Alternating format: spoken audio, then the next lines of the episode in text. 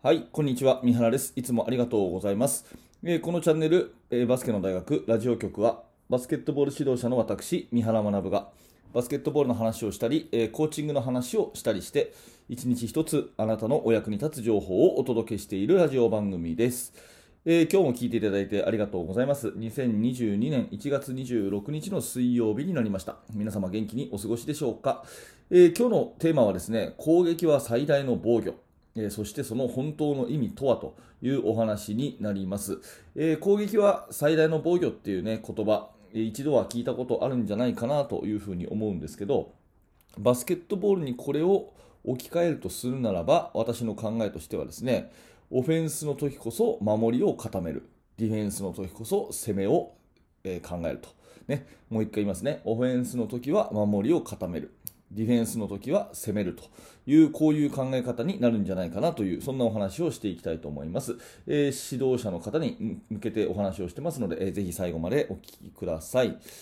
さて、本題に深く入る前にお知らせを2つさせてもらいます。1つ目はメルマガ講座です。えーもうすぐ3000名の方に登録していただく、えーメルマガですね、えー本当にありがとうございます。昨日も、え質問をいただいた方にメールを返信させていただいたんですが、えバスケの大学では、えチーム作りについてのノウハウを直接あなたにメールでお届けするメルマガをやっております。えもちろん完全無料です。最初の1通目で練習メニューの作り方というですね、考え方を動画にしたものをプレゼントしてますので、えーぜひそれれだけでもお受け取りください。下の説明欄にメルマガのリンクは貼ってありますので、ぜひよろしくお願いします。えーそしてもう一つはですね、え YouTube メンバーシップ機能を使った限定放送です。えーこちら通常回に加えてですね、え約2、30分の音声講義を週に2本、えー配信しております。そちらの内容は、えー私が現在進行形で、え行っていることとか、えー最新のバスケットボール事情とかですね、そういった話ですね、えーそういったことをより、えー深く学びたいという方は、ぜひメンバーシップの方にご参加ください。えこちらも、え下にリンクが貼ってありますので、どうぞよろしくお願いします。さて、えー今日の本題ですけれども、攻撃は最大の防御。これね、えー出典というか、もともとどなたが言ったのか、私、はっきり知らないんですけれども、うん格闘技の世界とかで言われている言葉なのかな、攻撃は最大の防御っていうね、え言葉なんですよね。で、まあこれ、パッと考えたときに、昔私もですね、これ、攻撃は最大の防御っていう言葉を聞いたときに、まあ、あのー派手なイメージっていうかね、とにかく点数を取りまくると、攻めまくる、シュートしまくるみたいなことをまず連想してたんですよね。えー100点取られてもいいから101点取り返せみたいなね、まあ、そういうようなことで、えーシュートが入ればディフェンスはいらないみたいな、そういう意味合いかなっていうふうに、最初は私の中で考えていました。ただですね、えーだんだんとその辺の考え方がちょっと変わっていてですね、えオフェンスの時こそ守りを固めるっていうことを考えなきゃいけないなっていうふうに、え考えが変わっていったんですね。ちょっと話が横道にそれますけれども、うんまあ、この今配信は、ポッドキャストでね、聞いていただいている方もいると思いますが、まあ、多くの方は YouTube でね、えー音声だけ聞き流していただいていることと思います。えーこのラジオ局以外にもですね、私は週に1本以上はあのメインチャンネルの方でね、戦術解説の方のメインチャンネルの方で、えー YouTube 発信をしてもう2年近くになるんですけれども、まあそのね、YouTube 私は自分で作ってるだけじゃなくて、いろんな人のを見るんですね。まあもちろんバスケットボールに関する人のを見るのが多いんですが、YouTube ってこう関連動画でいろんなものがバババババッとこう上がってくるじゃないですか。そうすると、まあついついこう、いろんなもののジャンルを見ちゃうんですけれども、最近特にですね、お金に関するものとか、えー投資に関するものとか、えー経営に関するものとか、そういうのがすごく増えてきたなっていう気がして、えーまあ、あのー興味関心があるので見るわけですね。そうするとですね、いろんなところで言われているのが、まあ、お金持ちになりたければ、ね、お金を稼ぐんじゃなくて、えお金をまあ使わないようにしなさいっていうことを、どの、え動画でもまあ言ってるんですね。具体的に言うと、あの、私のすごく好きな中田敦彦さんの YouTube 大学とかね、うん、それから厚切りジェイソンさんとかですね、えー結構著名な方はみんなお金持ちになりたければ、稼ぐ方法ではなくて、ね、節約をしなさいと。無駄遣いをするのをやめなさいと。これが一番鉄則ですよ、みたいなね。そんな話をされていることが非常に多いんですよね。で、それを聞いてですね、あ、やっぱりそうだなっていうふうにすごく確信をしたんですけれども、まあバスケットも同じでですね、その稼ぐっていうことだけじゃダメっていうのはもう本当にその通りだなと思っていて、まあ、バスケットでいうとシュートを入れるっていうことですよね。うん、でここからバスケットの話で戻るんですけどバスケットっていうのはやっぱりオフェンスをやったらディフェンス、ディフェンスをやったらオフェンスっていうこのゲームの流れ、切り替えがあるわけですから、シュートだけを打つんじゃダメなんですよね。というのも、シュートを打った後にリバウンドに行きやすいのかどうか。そしてリバウンドに行った後に戻りやすい体型なのかどうかっていうふうにすぐに、次、次、次っていうその局面を考えなきゃいけないわけで、ね。でえー、まあ、シュートを打つためだけの計画だったらですねどんなフォーメーションでもいいわけですよ。ね、もっと言うとフォーメーションなんか考えなくてとにかくね、えー、空いたら打てと。攻め、あのー、いけるときは行けと。とにかく攻めろと。やれっていうようなね、そういうような指示だけでいいわけですね。ただそれがなぜダメなのかっていうと、シュートを打った後にリバウンドに入りにくい。そして、えー、リバウンドに入りにくいってことは相手に攻められやすいということになっちゃうわけですから、えー、まあ、無秩序な、えー、計画性のないオフェンスっていうのは、シュートを打つだけだったら誰でもどこでもできるんですけど、シュートを打った後のことを考えないと、それはですね、え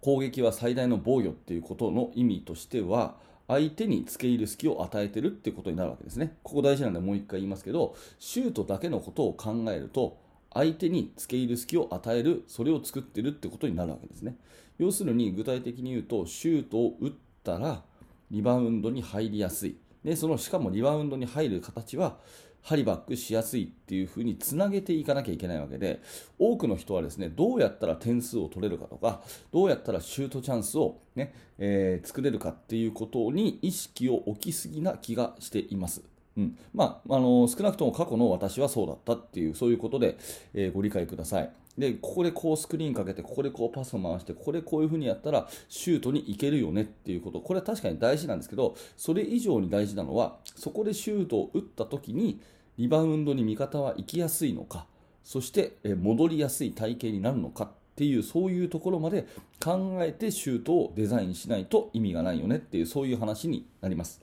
はい。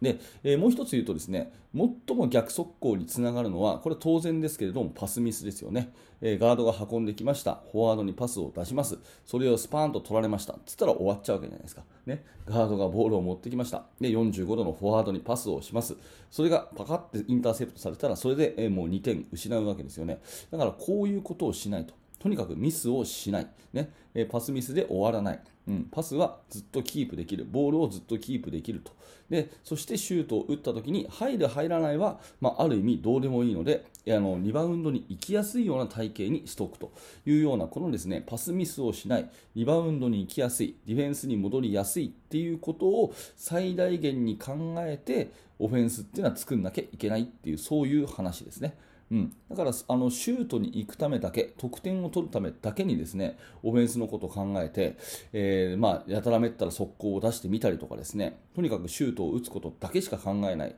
陣形でですね、えーむやみやたらに攻めさせたりっていうことを、まあ、特に若いコーチはしがちなんですけども、まあ、攻撃は最大の防御っていう本当の意味はとにかく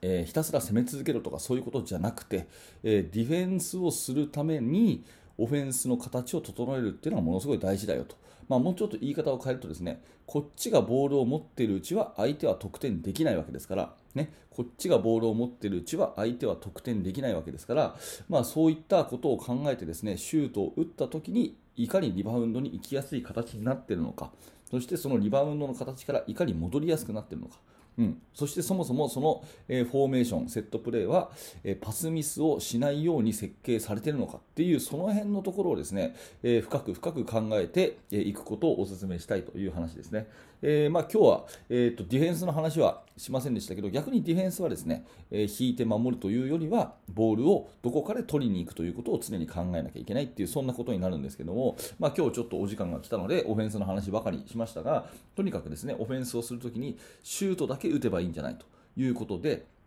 リバウンドに行きやすい体験になっているのかそしてパスミスが起こらないような形になっているのかということを常に頭に入れながら、えー、ご自身のチームのチェックをしてみるといいのかなと、そんなお話でございます。えー、今日のテーマは攻撃の最大の防御、本当の意味とはということで、リバウンドに行きやすい、パスミスしにくい、ね、要するにディフェンスが、あのー、すぐにですね、やりやすいような形のつながりのあるオフェンスになっているかどうかをチェックしましょうというお話です。はい、ありがとうございました。えー、このチャンネルえバスケの大学ラジオ局はいつもこういった感じでバスケットボールの話をですね、えーしております。もし面白かった、興味が持てたという方はチャンネル登録のボタンを押していただいて、また明日の放送でお会いしましょう。えー最後にバスケの大学研究室では現在進行形で私が手掛けている最新のチーム作りについてほぼ毎日2000文字ぐらいの記事を投稿しております。えー今日もですね、え投稿していきたいと思うんですね、え興味のある方は下の説明欄から研究室覗いてみてください。はい、最後までありがとうございました。三原学でした。それではまた。